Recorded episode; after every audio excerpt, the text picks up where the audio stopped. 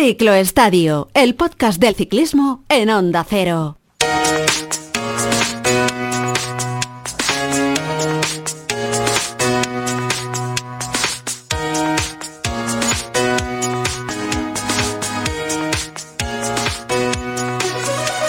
Hola, hola, muy buenas, bienvenidos una semana más al Ciclo Estadio, a nuestro podcast del ciclismo aquí en la sintonía de Onda Cero. Una semana en la que ya tenemos en marcha la 101 edición de la Vuelta a Cataluña, con una participación además extraordinaria, me atrevo a decir, con Alejandro Valverde, con Richard Carapaz, con Nairo Quintana, con Simon Yates, con Tondo Mulán, con Carlos Rodríguez, con Juan Ayuso, con Jack Haik, en definitiva, con todos los grandes campeones y con grandes ciclistas para hacer aún más grande una carrera que va a tener además un recorrido duro en el que las ascensiones a La Molina y a Boitaúl, que es una estación a la que no llegaba desde hace 20 años la Vuelta a Cataluña, bueno, pues van a decidir a priori al ganador de la prueba. Pero estamos ya en primavera. Y eso en el ciclismo es sinónimo de clásicas. Así que vamos a charlar en esta entrega con Iván García Cortina, con el ciclista de Movistar, que es uno de los clasicómanos de nuestro pelotón y que con 26 años, camino de 27, se marca esta temporada como el año en el que debe dar necesariamente un paso hacia adelante. Ya no es el niño que asombró a todo el mundo con unas condiciones fantásticas para ese tipo de carreras, para las clásicas. Iván García Cortina afronta estas semanas con una especial ilusión. Bueno, eso va a ser en un instante, porque además se ha disputado ya el primer monumento de la temporada, la Milán San Remo, la clasicísima, que se resolvía con un desenlace siempre incierto y siempre emocionante en la Milán San Remo, con la victoria del esloveno del Bahrein Victorious Matthew Mohoric, merced a un ataque en el descenso del pollo que le valió para llevarse el triunfo. Pero la imagen que ha dado la vuelta al mundo en las últimas horas es la tija del sillín, una tija telescópica que Mohoric utilizó y que le valió para arañar esos segundos en el descenso y para llevarse la carrera. Así que queremos salir de dudas con esto de la tija telescópica, con nuestro compañero de Eurosport y comentarista de Eurosport desde hace muchos años, Antonio Lix, que además, créanme, siempre controla y siempre está muy al tanto de este tipo eh, de cuestiones técnicas sobre las bicicletas. Hola Antonio Lix, ¿qué tal? Muy buenas y bienvenido al Ciclo Estadio. Hola, ¿qué tal Javi? Saludos a todos los escuchantes. Bueno, oye, ¿te ha sorprendido mucho esto de la tija telescópica a ti o, o no? ¿O era algo que, que de alguna manera ya se había visto en el ciclismo antes? No, no, por supuesto que me ha sorprendido a mí y, y quien diga que no me ha sorprendido, excepto los pocos que lo supieran del equipo, eh, está mintiendo, porque es un tema por sorpresa, no se había comentado en los eh, artículos y vídeos previos a la carrera eh, también me gustaría saber, ya que por ejemplo en este programa está también eh, va a intervenir Cortina, si ellos en marcha se dieron cuenta de ese tema, eh, los otros ciclistas que estaban en, la carrera. Eh, por lo tanto, bueno, pues sorpresa absoluta, en un, o sea, un, detalle técnico, una pieza, un componente que se lleva utilizando muchos años en la bici de montaña. Primero se empezó a utilizar en bicis más orientadas al descenso, pero ya se está utilizando habitualmente en bicis de todo uso, o sea, bicis para, para el uso de, de la gente que sale ya sea a competir o a, pasear con los amigos, eh, pero haciendo sus subidas, sus bajadas, sus pistas, sus sendas, es bastante habitual. Ya de serie muchas bicis vienen con, mm. con tija telescópica, pero en bici de carretera es la primera vez que se ve y bueno, pues eh, la verdad es que han cantado bingo ¿no? con, con este tema independientemente de que se pueda debatir si es ha sido la clave para bajar, porque partimos de la base de que, de que es un tío, de, pues de los, no sé si el mejor, o, de los tres mejores, o de los cinco mejores que baja del mundo profesional de carretera, pero vamos, ahí está, entre los mejores, y además fue el inventor de la bichobola, ¿no? Eh, todavía cuando era junior y sub-23, mucho antes de que lo, lo popularizó Froome, pero él realmente fue el primero en, en, hacer esta posición en carretera. Por lo tanto, estamos hablando de uno de los mejores bajadores, sin ninguna duda, del pelotón internacional, de un ciclista que, como tú dices, ya puso de moda o inventó, puso de relieve, alguien se lo enseñaría, me imagino, pero bueno, eh, eh, digamos que la postura famosa del bicho bola, de ir así muy encogido y muy hacia adelante, la puso él eh, de relieve en el pelotón profesional, cuando era un chavalín, cuando era, cuando era además un, junior. La cuestión, Antonio, es qué margen de ganancia o qué te hace ganar para los que no saben nada de bicicleta. O sea, para, para, los que no saben ni andar en bicicleta, Antonio. A ver, ¿Qué te hace eh, ganar un, un, una tija telescópica? La tija que es el tubo que va debajo, debajo del sillín y que une Sí, sí. eh, el sillín El- con el cuadro de la bici. el tubo que une el sillín con el cuadro, mm, que ya en muchas bicicletas eso no existe, sino que es un propio tubo del cuadro que sale y, se- y ahí se engancha el, el sillín, con lo cual el margen de regulación de altura del sillín es muy pequeño, cosa que no es muy recomendable en una bici que te compres, sino más bien una bici que sea solo para ti. Eh, hay modelos que lo traen, por lo tanto en eso no se podría hacer, pero bueno, la tija del sillín, eh, que como te digo, yo lo- lo- las pocas veces, porque en, en las bicis de montaña que tengo yo no lo tengo, las pocas veces que lo he probado es verdad que en bajadas, mm, ya sea pedaleando en el sillín o de estas bajadas que vas medio de pie eh, en el sillín, pero claro, no te puedes echar mucho, mucho para atrás todo el cuerpo y todo, y todo el trasero, porque está el sillín, pues pudiendo bajarlo te permite controlar mucho mejor la bici en bajadas de estas con rocas o, o con roderas en, bici de montaña, incluso también en bajadas a mucha velocidad. Entonces, en bici de carretera, ¿qué te permite? No vas a ir saltando rocas ni escalones, la bici va lisa, ¿no?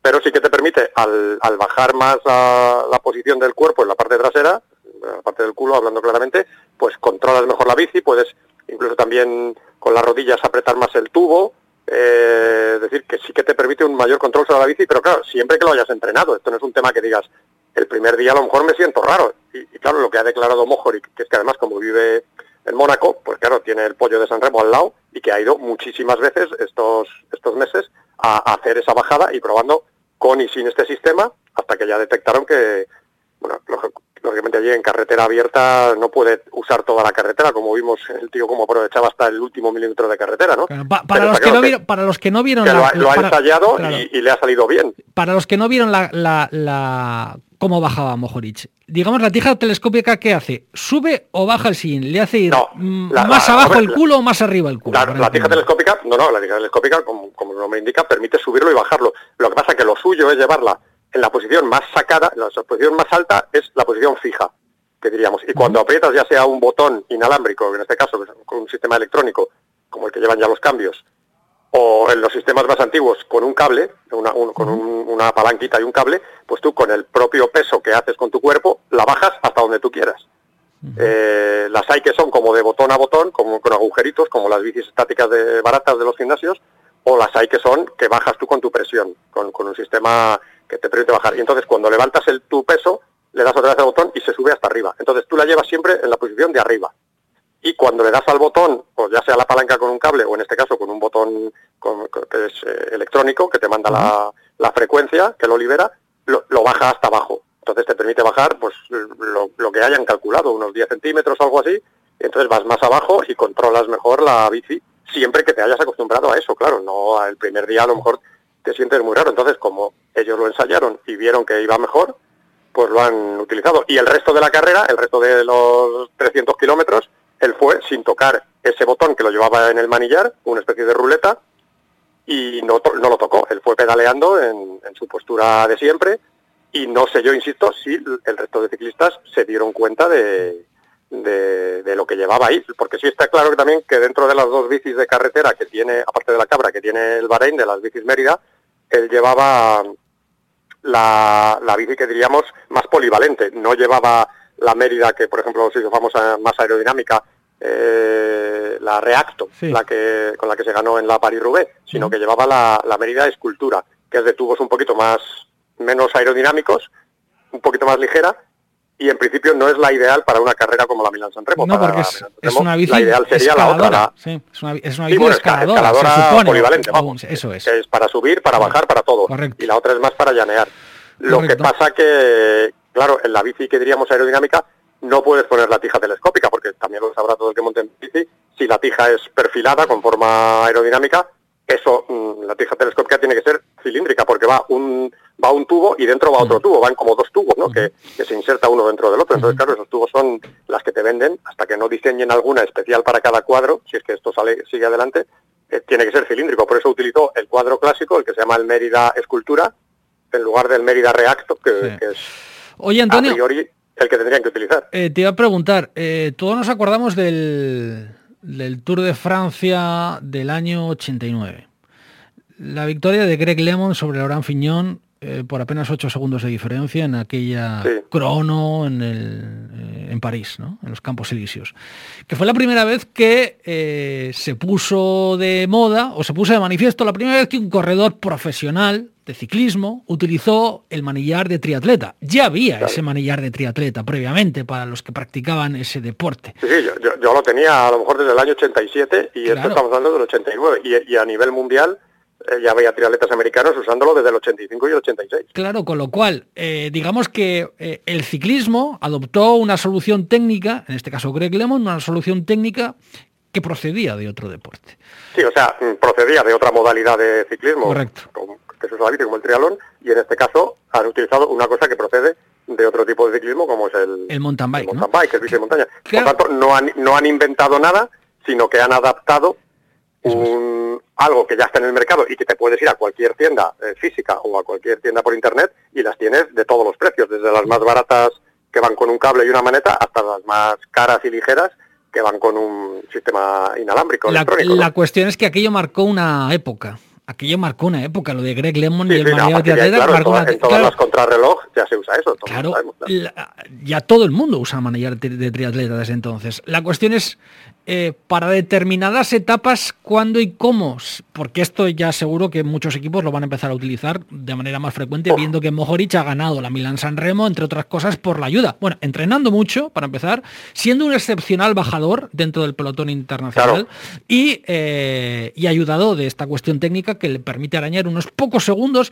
que le pueden valer. Llega un momento dado para ganar todo un monumento como es la Milan San Remo. Le pueden valer, he estado repasando yo la carrera, obviamente que yo estaba no la estaba comentando yo, estaba de espectador, pero luego ya la he visto más veces y, entró de nuevo en lo que es San Remo después de ese desvío del pollo con seis segundos, pero es que luego los mantuvo. Claro, vamos a ver, no, no es que digas que es que la meta estaba justo al acabar la bajada, no, no, es que luego había que mantenerlo durante dos kilómetros y el tío ya con el sillín en su sitio lo mantuvo. O sea que, vamos a ver, estuvo parte de la clave, estuvo en la en la bajada, lo más llamativo, pero hay otros dos factores. Uno, que llegó arriba del pollo de los 10 primeros, a lo mejor no el primero, pero sí de los 10 o 5 primeros, con, lo cual estaba muy, estaba muy fuerte. Y eso que no había disputado la Tirreno, porque en la Estrada de que se cayó y estuvo cuatro días sin tocar la bici y no, no hizo ni la Tirreno ni la París-Niza como parte del entrenamiento, sino que vino mm, pues a lo mejor con menos preparación y luego también que estaba tan fuerte como para aguantar la ventaja en, el tramo llano, que hombre, evidentemente en el tramo llano ya la gente viene eh, de uno en uno a la desesperada, no se forma un, trabajo de equipo ahí, ¿no? Como en una etapa totalmente llana, ¿no? la cuestión, Antonio, es eh, si esto de la tija telescópica va a marcar una página como lo marcó el manager de triatleta yo, yo creo que no, yo creo que no, yo creo que es tiene que ser en carreras muy específicas como esta, en los cuales la meta esté después de una bajada de jugársela, eh, y no, por supuesto, en carreras que acaben en, llano o en subida. Y si son etapas de estas que sabemos, de, varias subidas y bajadas, de varios puertos que acaban abajo en un pueblo, es decir, no acaban en una subida, sino en un verdadero puerto que hay que bajar luego, yo creo que no, porque para empezar es que vas a llevar, a no ser que cambies la bici arriba, eh, eh, que se puede permitir siempre que la bajes del coche, ¿no? Porque no, no puedes hacer un cambio tipo ciclocross, pero se, a no ser que cambies la bici arriba, llevarlo el resto de la etapa, si eso te supone pues 300 gramos más de peso y te supone llevar una palanca más que, se, te va molestando y encima no puedes utilizar la bici que la mayoría usan ya con tija mm, perfilada, sino una con tija, tija clásica redondita, hmm. pues a lo mejor yo creo que no. Yo creo que ha sido un golpe de efecto, que se va a hablar mucho de tiempo de esto, que no ha sido 100% responsable, pero que sí ha sido lo que, de lo que más se va a hablar, porque, insisto, tienes que contar con un tío que ha llegado arriba de los primeros y que luego ha aguantado abajo dos mm. kilómetros en solitario. Pero, pero está claro que, ha sido un golpe de efecto, pero no, yo no creo, como tú estás preguntándome, Javier, que, esto vaya a marcar un antes y un después, como marcaron los manillares de trialeta, como que ya no se llaman manillares de trialeta, se llaman manillares de contrarreloj, porque mm. ya se usan en el ciclismo a diario, que, que como marcado, yo qué sé, pues las ruedas lenticulares o, o otras cosas, o los pedales automáticos, eh, o, las palancas de cambio que todos llevamos en nuestras bicis que van en el manillar en vez de en el tubo. Esto yo creo que ha sido una cosa de visto y no visto, y oye, que les quiten lo bailado, porque la Milán San Remo ya es de Mojoric, aparte como no hay regulación de la UCI sobre esto, pues es que no, a lo mejor ahora la UCI lo regula, pero como esto no había regulación y se permite en otro tipo de competiciones, como hemos visto en, la Copa del Mundo de Bici Montaña, pues por lo tanto, eh, pues han dado el golpe de efecto. Bueno, desde luego que ha sido el golpe de efecto y que a un corredor extraordinario, insisto, le ha permitido arañar unos segunditos eh, que a la postre él luego ha tenido la fortaleza de mantener para claro, ¿no? y luego, y luego encima, cómo bajó, también convendría hablar con gente del equipo y pues qué neumáticos utilizó, qué, perfil, o sea, mm. qué, anchura de neumático, qué presión, aunque bueno, ahora ya la mayoría van con neumáticos de por lo menos 28 milímetros de ancho, no como 21 o 23 de antes, y se baja más rápido y más y más seguro, ¿no? Y luego vimos encima como el tío tuvo un par de rectificadas o salvadas durante la bajada que indican que es que es un tío que, que además de ser muy valiente controla mucho la bici y llega a un bache o se te cruza un poco la bici y el tío no deja de pedalear ni, ni se corta, o sea, es un que, claro, era su baza, es que era todo o nada eh, en esa bajada. es un fenómeno, Mojoric. Eh, Antonio Alix, eh, bueno, yo le preguntaría a Cortina lo de la carrera, pero hay que dejar claro una cuestión también a los, a los oyentes. La entrevista con Iván García Cortina fue antes mm, de la Milán San Remo. Entonces van a, escuchar a Iván García Cortina antes de la Milán San Remo hablando sobre la temporada de clásicas que empieza. y de todas maneras os recomiendo a a todos que busquéis, que habrá mm, páginas de vídeos que la podréis encontrar, la victoria de Mojoric en eh, etapa de Cuenca, séptima etapa de la Vuelta a España de 2017, que fue su primera gran victoria profesional, que Mojoric, recordamos, fue campeón del mundo junior y sub-23, fue campeón del mundo de las dos categorías, pero luego tardó varios años en, conseguir victorias en profesionales. El tío venía de ser, eh, tardó tres o cuatro años en empezar a ganar carreras, que tampoco ha ganado muchas, que es que ha ganado 16 carreras.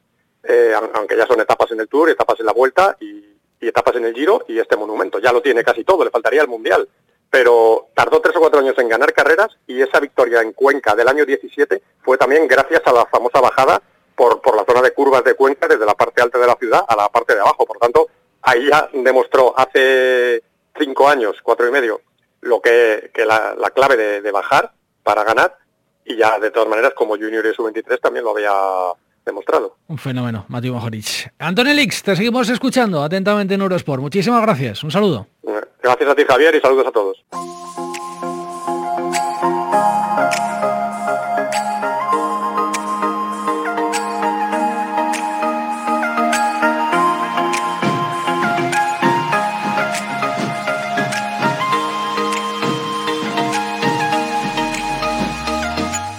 Seguimos aquí en Ciclo de Estadio. Nuestro siguiente protagonista, como decimos, es un corredor hecho por y para las clásicas. Es el asturiano Iván García Cortina, clasicómano de nuestro pelotón, que con 26 años, camino de los 27, se marca este año 2022 como la temporada en la que necesariamente debe dar un paso hacia adelante. Él ya no es el niño que asombró a todo el mundo hace unas cuantas temporadas, con apenas 17, 18 años, con unas condiciones ciertamente extraordinarias para este tipo de carreras. Él afronta estas semanas de clásicas de primavera con una especial ilusión. Hay que remarcar que la conversación con Iván García Cortina está grabada antes de que se dispute la Milán San Remo con la escuadra del equipo Movistar en Italia para eh, la disputa tanto de la Milán Turín como de la Milán San Remo. Del presente, de las clásicas, del futuro, de las redes sociales, del café, de todo eso hemos hablado en esta conversación con Iván García Cortina.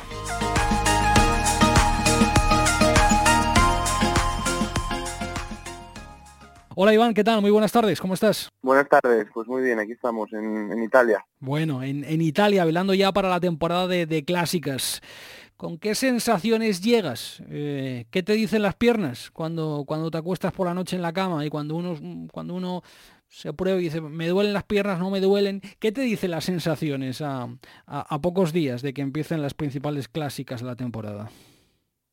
Bueno, aún todavía con el dolor de piernas de la, de la París ¿no? Desde muy poco que, terminó, pero bueno, la verdad es que yo creo que con un buen bloque de entrenamiento y de, y de competición, ¿no? Yo creo que llegamos muy bien para, para este nuevo para este nuevo para una, para una temporada de clásicas. Bueno, la París-Niza que precisamente fue la carrera que en el 2020, digamos, eh, mostró probablemente la mejor versión ¿no? de Iván García Cortina junto, junto con aquella victoria que conseguiste en el Tour de California en 2019, pero aquella etapa de, París-Niza eh, en la que ganaste bueno, pues frente a los Sagan, los Buhani, los Nizzolo. Eh, bueno, es, es, una carrera que, que se te ha dado bien tradicionalmente, en la que has tratado de estar delante con los mejores. No sé cuál, cuál es la, cuáles son las lecciones que sacas de esta, de esta recién pasada París-Niza.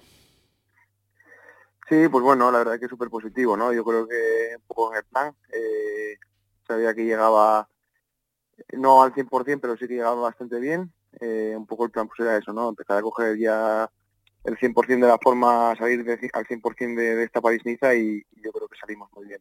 Al fin y al cabo, va a ser COVID hace poco, poco más de una semana, así que pues bueno, eso, eh, la preparación también fue un poco justa en ese sentido, ¿no? Pero bueno, que casi hasta hasta mejor en cierto modo para que para que no se haga larga esta esta parte de clásicas, ¿no? Que muchas veces igual pues entrenabas más en la primera parte y, llegabas un poco más pasado de la cuenta en, en, las últimas y se hacía algo, pero bueno, este año en, eso no va no va a pasar y yo creo que pues en ese sentido muy bien. Mm. Eh, el COVID os ha roto un poco los, los esquemas, eh, Iván. Tú dices, bueno, para bien, siempre hay que sacar las, las lecciones positivas, ¿no? Y hay que pensar que las cosas suceden. Como decía Vicente del Bosque, lo que sucede conviene, ¿no? El, lo, del COVID os, ha roto mucho los esquemas, ¿o no? Yo creo que no, porque al final lo estamos viendo todos, otros lo están cogiendo ahora todavía, entonces, en cierto modo, pues mira, ya quedamos casi curados, ¿no? En, cierto modo que no nos pilla mitad de clásicas y ya lo pasamos en un momento ahí que, que todavía se podía librar bien y ojalá que, bueno, pues que no haya más eh, inconvenientes, ¿no? Más problemas y que todo se pueda ir haciendo con normalidad y al final pues será, como te digo, será está bueno porque pude descansar ahí una semana bien. Hmm. Hay muchos que tienen la teoría de que de que el COVID y la pandemia te, a ti particularmente te debe algo. Y, me explico. Eh, fue precisamente en el año 2020 y fue justo antes de la pandemia, lo recordarán los aficionados, eh, cuando la París-Niza fue prácticamente la última carrera que se disputó antes del confinamiento. Eh, la última. La última. De hecho, hubo dudas sobre si terminar aquella París-Niza, ¿no? Eh, porque justo, justo cogió las dos. de hecho, mi equipo no terminó porque nos fuimos a casa dos días antes. Claro, claro. Eh, y fue justo antes de la pandemia cuando probablemente vimos la mejor versión de Iván García Cortina. Eh, cuando te vimos ganar en la París-Niza y cuando te veíamos que de tú a tú Iván García Cortina en una llegada más o menos masiva podía ganar a cualquiera. Luego llegó la pandemia, llegó el confinamiento, llegó eh, la temporada que echó a rodar de aquella manera posteriormente en el Tour, en verano. Iván García Cortina tiene la sensación de que mm, la pandemia te debe algo deportivamente hablando o no? No, al fin y al cabo, bueno, son cosas que pasan y, y ya está, ¿no? Al final, bueno, eh, el año pasado sí que me costó un poco más quizás, eh, bien por, por haber hecho pues tantos meses medio parado como por lo que sea, pero bueno, eh, al fin y al cabo pues eh, toca seguir trabajando y, puede que puede que haya sido para bien en el futuro en alguna, algún sentido, quizás. Hmm, bueno, eh, ¿por qué te costó tanto el año pasado, Iván? No sé, porque de estas cosas también uno aprende, ¿no? Eh, y uno aprende también a conocerse mejor y, y el año pasado te costó muchísimo, te costó arrancar mucho, no te veías con los mejores hasta la parte final de temporada. Me, atrevo a decir que prácticamente hasta el Mundial, en el que tú ya recuperaste las sensaciones un poco, ¿no? Luego en el Mundial, bueno, pues pasó como pasó, es una carrera de un día, que no salen las cosas como probablemente uno quiere, pero, pero em, no sé, ¿qué, lecciones has aprendido de un año, el pasado, en el que, bueno, en el que las cosas no vienen como uno quiere? Bueno, yo creo que un poco todo, ¿no? O sea, al fin y al cabo cambios de equipo, equipo nuevo, equipo español y eh, vienes en cierto modo de un año que te salió medio bien, entonces vienes con más confianza, más confiado quizás. Eh, también pues yo creo que quizás con el cambio de equipo, la motivación extra y tal, pues eh, tuve más ganas de la cuenta de entrenar o así. Y yo creo que eso fue un fallo, ¿no? Que, quizás entrené un poco más de la cuenta y, me pasé, ¿no? En cierto modo. Entonces, eh, hice las primeras carreras sí que empecé muy bien en Omlop y Curne, que, que la verdad que va muy bien perdón, en Curne no, en Lomlop. Y después, pues, el pico de forma duró lo que duró, ¿no? Por eso, porque porque quizás llegué muy bien ahí y luego pues fui penando todo. Luego descansé, volví a entrenar bien para, para el Tour de Francia. Otra vez con muchas ganas y mucha ansia. En Suiza la verdad que iba muy muy bien. La primera semana del tour también y luego cogí una sinusitis y entonces que me mando al palco, ¿no? Pero bueno, eh, yo creo que fueron circunstancias del año pasado eso y, también pues eso, cosas que se aprenden para este año, ¿no? Que, seguro que no volverá a concurrir de, hacer las cosas con más cabeza. Bueno, em, tienes o vas a hacer 26 años. ¿Te tomas la temporada de este año como, no sé, como un poco la temporada en la que en la que Iván García Cortina debe dar, bueno, pues ya un paso adelante en las clásicas? ¿Te la, te la tomas así o no, Iván?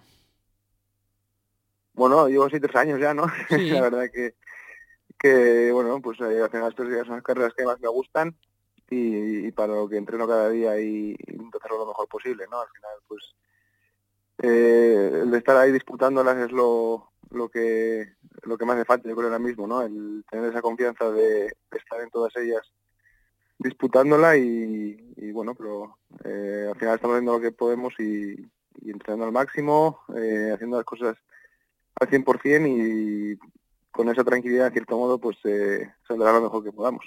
Bueno, eh, mm, París-Roubaix, Tour de Flandes, no sé, ¿en, qué, en qué clásicas? ¿En qué, ¿En qué clásicas te, ves más, no sé, te ves capacitado para hacerlo mejor? ¿En, cuál de ellas? ¿O en cuáles de ellas? No, yo creo que la País Roubaix, ¿no? Es la que más, la que más me gusta, la que más se me adapta y, y la que más, no sé, tengo entre ceja y ceja, ¿no? Mm.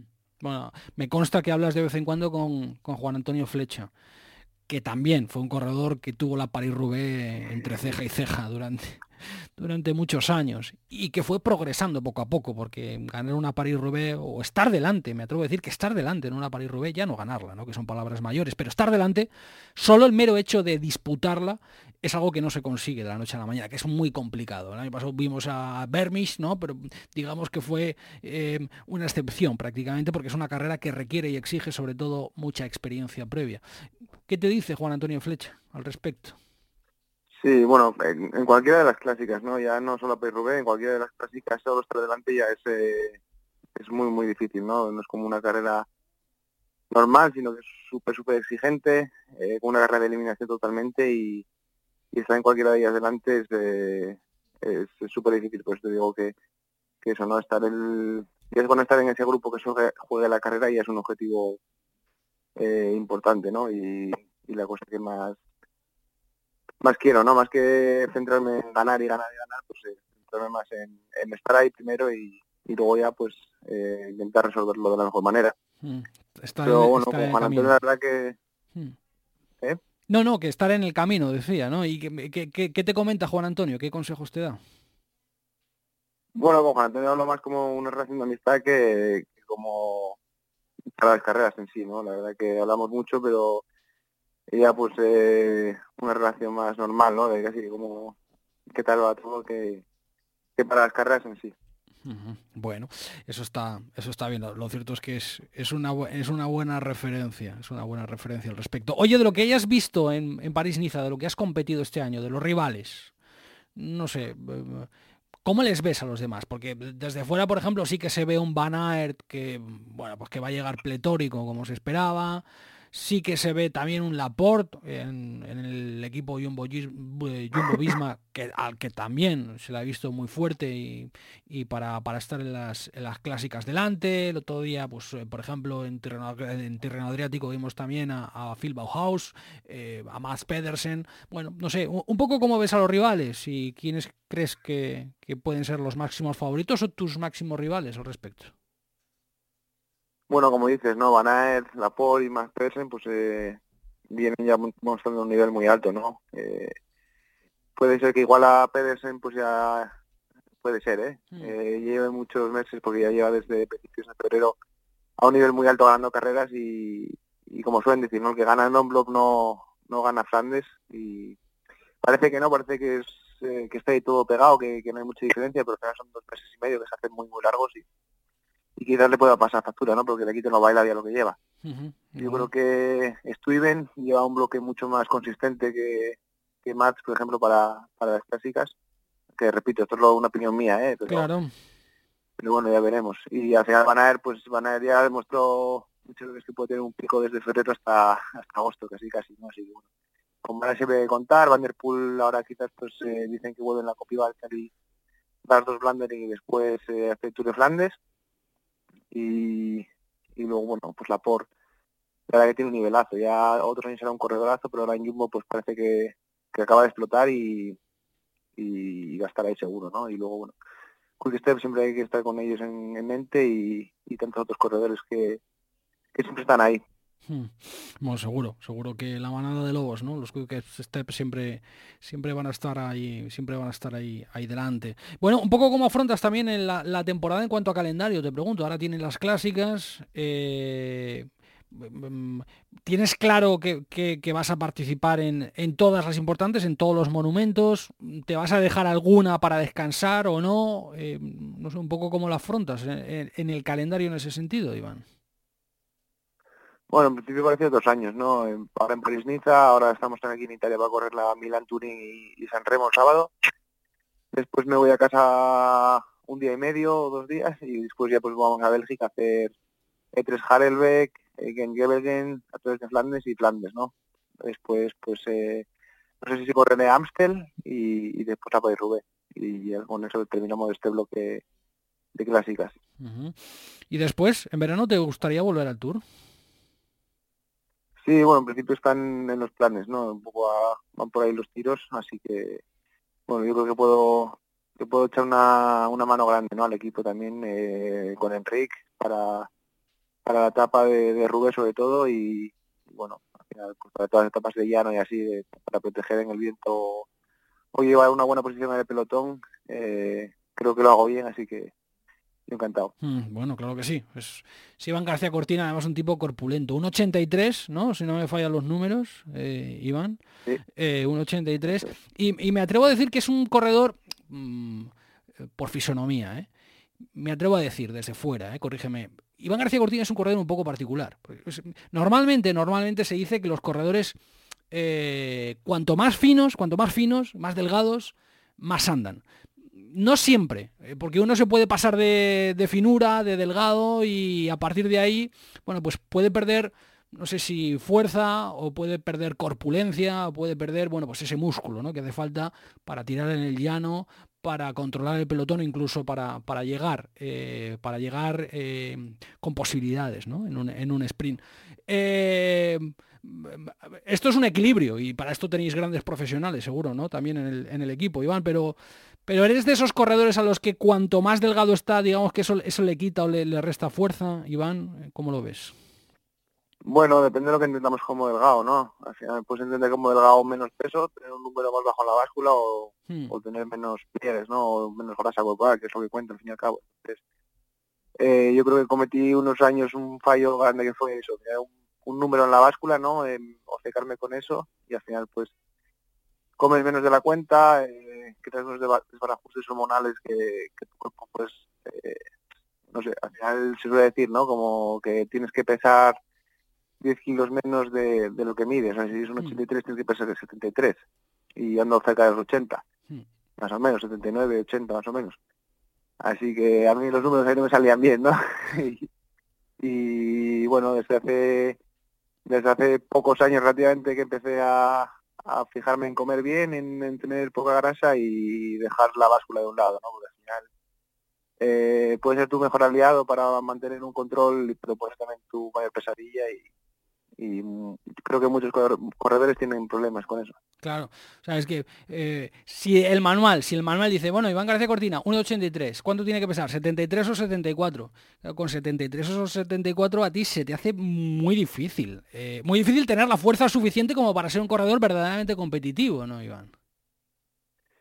Eh, sí, lo que pasa que, como dices, no soy un poco peculiar porque eh, mm, mi, no sé, a principio de año, normalmente en estas épocas del año estoy sobre 79 kilos y cuando termino el año termino con 76, ¿no? Yo creo mm. que mi cuerpo con, con la, o sea, muscularmente pues se desgasta mucho o crea mucha masa muscular y contra eso no puedes pelear, ¿no? Porque eso es eh, eh, tu organismo que, que, es así, que genera más músculo o que destruye más a final de temporada por la fatiga y, y bueno, pues, pues eso, ¿no? Es lo que es, me, me, ocupo de comer lo más limpio posible y, comer lo más sano y posible y está, ¿no? Tampoco, Sin obsesionarte, tampoco ¿no? comerme más la cabeza porque son muchos años ya Claro. así. Sí, porque hay mucho corredor que se obsesiona con esto, ¿no, Iván? Y esto al final, como tú dices, bueno, psicológicamente al final, pues como que te acaba machacando un poco también, ¿no? Sí, sin duda. Por ejemplo, eh, a ver, que también te digo porque es este año, ¿no? El que más lo estoy mirando un poco eso, porque este año sí que tengo la, la certeza de que estoy comiendo eh, lo mejor que puedo porque lo peso todo y, y hago todo por el libro y, al fin y al cabo estoy de peso más alto que nunca, ¿no? 80, 81 kilos. Cuando siempre me fijaba por estar en 77, 78. Pero claro, como tampoco tenía la certeza por no pesarlo todo, por no mirarlo todo, eh, pensaba que, que estaba comiendo mal, al final quitaba más cantidad para, para estar en el número y, y pues eso venían esos fallos que, que al final todo suma, ¿no? Y en un deporte tan duro como este, como no estoy bien alimentado, eh, que bien alimentado no es comer mucho, ¿eh? que Sí, bien sí. alimentado es comer lo, lo que gastas, básicamente. No, Claro. no hay más matemáticas que esas, Hmm. pero pero es súper importante. Desde luego que sí. Bueno, eh, todo suma. Y, y más en el pelotón y cuando uno es, desde luego, ciclista profesional. ¿Te, te cuesta mucho esto de, de comer todo muy limpio, de, de- de no darte un capricho de vez en cuando? Algún capricho sí que te darás de vez en cuando, ¿no? ¿O no, Iván? No, la verdad que no. La verdad que eh, lo llevo bastante bien porque siempre lo llevé más o menos parecido. Lo que pasa que, bueno, pues eso, como no tenía certeza de que lo estaba haciendo bien, eh, quitaba comida del plato y llegaba un día que explotaba, ¿no? Y ahí sí que eh, comías pues lo que no habías comido en una semana lo comes en un día, básicamente. Claro. Pero cuando lo llevas todo más o menos medido y vas eh, buscando el equilibrio cada, cada día, pues no, te, no tienes necesidades de, de comer más o comer caprichos o, Si no le preguntas a Valverde, ¿no? A Valverde ca- cada año que ha ido pasando se le ha ido viendo más fino. ¿eh? Eh, la verdad es que con, con los años que tiene, con 42 años, y viendo cómo anda, sobre todo. Eh, madre mía. eh, él, él dice que se va a retirar sí o sí. Y, lo lógico es que él se retire, ¿no? Pero, porque además la decisión evidentemente es suya, ¿no? Pero, caray, viéndole cómo anda, no sé, también eh, me imagino que a los que sois un poco más jóvenes, que, o bastante más jóvenes en este caso, no sé, también tiene que servir como motivación tener a un corredor al lado así, ¿no, Iván? Sí, mira, por ejemplo, pues como Valverde es uno de los corredores que más aprendí con eso de la comida que hablábamos antes, ¿no? Que eh, al final, pues eh, básicamente de no echar ni, ni aceite prácticamente en, en la pasta o en el arroz para porque ya 10 gramos de aceite, que es una cucharada sopera de aceite, eh, son 90 calorías, pues 90 calorías que te quitas, ¿no? Encima, entonces, eh, con gente así, Hmm. ya no solo la comida, pero aprendes en, en muchas cosas y, y al final pues eso, si es un super clase y ganó lo que ganó por, es por algo, no solo por porque entrene mucho o, porque se cuide mucho, es, un con- conjunto de todo, ¿no? Está claro, está claro. Oye, em, ¿sigues disfrutando tanto del ciclismo cuando, como cuando eras un chaval y corrías en la escuela de las Mestas, allí con, siguiendo los consejos de Chechu Rubiera y, demás? ¿Sigues disfrutando igual o ahora que ya eres profesional y eres un profesional cuajado y que la afición te empieza a pedir resultados y que el equipo te empieza a pedir y a exigir, bueno, pues hay que estar adelante y hay que verse y hay que tal... ¿Uno lo disfruta menos o no, Iván? Bueno, no es lo mismo, ¿no? O sea, ya eh, no deja de ser un trabajo, eh, que andas en bici y, te diviertes con lo que haces, pero no deja de ser un trabajo, ¿no? La verdad que, bueno, eh, intento divertirme lo más que puedo dentro de lo que cabe, pero dejar de lado eh, hacer las cosas al 100%.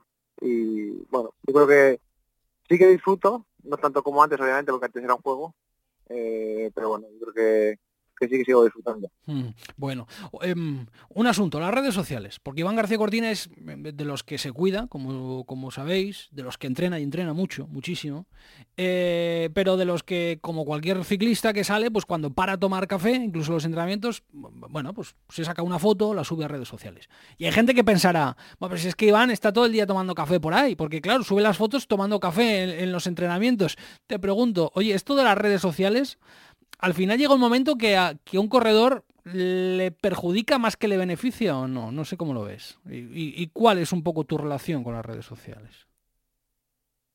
Mm, bueno, eh, yo creo que hay un poco de todo, ¿no? Al final, eh, yo creo que hay mucha hipocresía de por medio también muchas veces, porque eh, cada uno entiende lo que quiere con las redes sociales, pero, pero bueno, eh, al fin y al cabo, muchas veces pongo una foto en el café porque realmente no tengo tiempo a hacer una foto mientras que entreno, porque mm. estoy saliendo series, estoy trabajando y, y, no encuentras el momento de, de, sacar la cámara o el móvil para, para hacer una foto. Entonces, bueno, el único momento que tienes que hacer una foto es en el café, además que es una de, quizás es mi mayor hobby, ¿no? El, el, el, tema de café y estas cosas. Y, y bueno, lo disfruto, al final como las redes sociales son mías y básicamente pongo lo que quiero, no lo que me piden, pues eh, las redes sociales soy yo, no es no es marketing. Claro, no, no. Y además, te voy a decir una cosa, me parece estupendo que pongas las fotos tomando el café, porque de esto ya hemos hablado alguna vez aquí en el ciclo estadio. Eh, esto de sacar el móvil y ponerse a hacerse una foto o a sacar una foto cuando estás en ruta y estás en la carretera y estás pedaleando, caray, además de estar prohibido por el código de circulación, es un peligro. Eh, las fotos hay que hacerlas bueno, pues precisamente cuando uno está parado y cuando uno está tomando el café o cuando uno eh, para para descansar eh, en una cima o en una subida, eh, no sé. a mí me a mí ya es un intercambio de opiniones. A mí me sorprende mucho que haya corredores profesionales que con tanta alegría sacan el teléfono móvil cuando están en plena carretera cuando está el tráfico abierto, lógicamente, ¿no? Y, y, se pongan a sacar una foto y la suban a las redes sociales. A mí es algo que me sorprende, pero no sé, ¿eh? aquí ya también para gusto los colores, yo no sé cómo lo ves tú. Bueno, al final es algo que, que llevamos toda la vida haciéndolo básicamente, ¿no? Y ahora sí que estoy intentando no hacerlo o, ya no lo hago, pero, pero hasta hace cuatro días, sinceramente, pues lo estaba haciendo sin problema, ¿no? Porque mm. porque al final es algo que hicimos toda la vida, eh, tampoco es que nadie te pare por la... La policía te ve con el móvil con el coche y te para, pero en bici, pues, eh, pocas veces para porque no coincide que te vean, ¿no? También, obviamente. Pero obviamente pues sí que es un peligro, ¿no? Eh, también pues nosotros que somos profesionales eh, cada vez lo hacemos menos también porque quieras o no el ejemplo, aunque lo que te digo, pues eh, muchas veces no, no podemos poner fotos porque si estás entrando te vas a parar para hacerte una foto, obviamente. Entonces, pues también no puedes hacer contenido para las redes sociales o lo que sea, pero bueno, como tu trabajo es ganar carreras y no Hmm. Y no ese, pues eh, hay que priorizar. Hmm.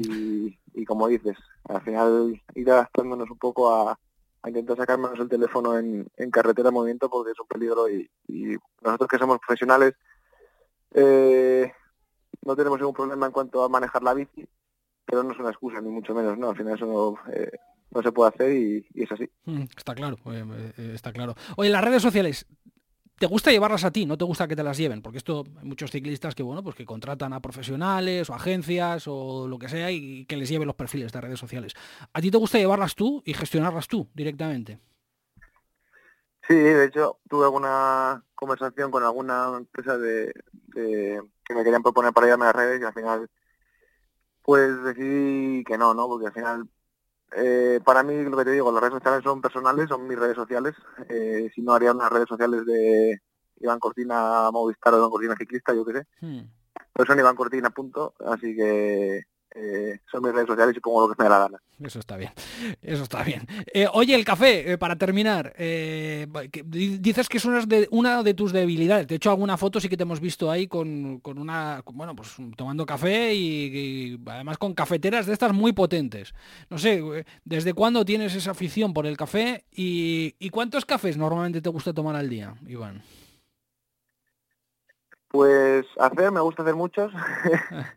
cada vez que viene alguien a casa, eh, pues bueno, como te digo, no es, es una cosa que me gusta mucho, es como al que le gusta el vino, pues, eh, yo qué sé, decantar bien el vino o, ponerlo en las copas adecuadas, pues el café parecido, ¿no? Eh, hacer el tiempo de extracción justo, los gramos de café como tienen que ser y, que sea una experiencia tomar una taza de café, no que sea beber un café sin más, ¿no? Y, bueno, la verdad que llevo pues no sé, seis, siete años andaré por ahí que me, que me empezó a entrar el gusanillo del café y desde entonces pues bueno aprendiendo cada día un poco más y, y al final pues eso es un, es un hobby un hobby más ¿no? y yo pues más o menos de cafés al día ¿cuántos crees que tomo? Pues no lo sé, pues puedes tomar yo, yo conozco a, corredores eh, que toman 6 y 7 cafés al día, claro, solos y sin azúcar. Conozco algún caso, no voy a poner nombres encima de la mesa. No me extrañaría que fueran seis o siete, eh, o, cinco, no lo sé, pero no, creo, no creo que bajes. menos entre, entre dos y tres. Entre dos y tres, bueno, pues mira, no, está mal. Uno para desayunar, uno antes de entrenar y luego pues igual uno después de comer o así, pero tampoco tampoco es una locura, ¿no? Pero bueno, mientras tanto, pues eh, lo que te digo, me gusta más hacerlos que, que obviamente me gusta mucho tomarlos, pero con el conocimiento de que como todos muchos no duermen ni la por la noche. Eso está bien. Yo, claro, a, los ciclistas profesionales os recomiendan, bueno, pues la cafeína viene bien, eh, viene bien por una cuestión de que, de que aporta, ¿no? Eh, aporta para, para, el rendimiento físico. Yo, en su momento, yo hace años conocí a, un, a algún colombiano que vino aquí a probar Europa y que se tomaba el tío 4 litros de Coca-Cola al día. Mejor que te tome los tres cafés que los 4 litros de Coca-Cola al día, eso, eso, eso seguro. Pero bueno, más allá, más allá es, es, una, es una sencilla anécdota. Todo, en su medida es, bueno. Está claro. En su justa medida. Eh, Iván, que, que, muchas gracias por atender la llamada del ciclo estadio de Onda Cero, que toda la suerte del mundo eh, para la temporada de clásicas, que ojalá cumplas el sueño, si no es este año, puede ser el año que viene, que tampoco te vamos a meter prisa de de levantar los brazos en la París-Roubaix, de ser el primer español que levante los brazos en la París-Roubaix, que sería, sería un auténtico puntazo eso, que lo que estuvo a punto de conseguir tu buen amigo Juan Antonio Flecha, bueno, pues que, finalmente termines de, cumplirlo y que, toda la suerte del mundo, que también, que también la, fortuna se necesita de vez en cuando. Iván, un abrazo, un abrazo fuerte, ¿de acuerdo? Pues muchas gracias, un abrazo.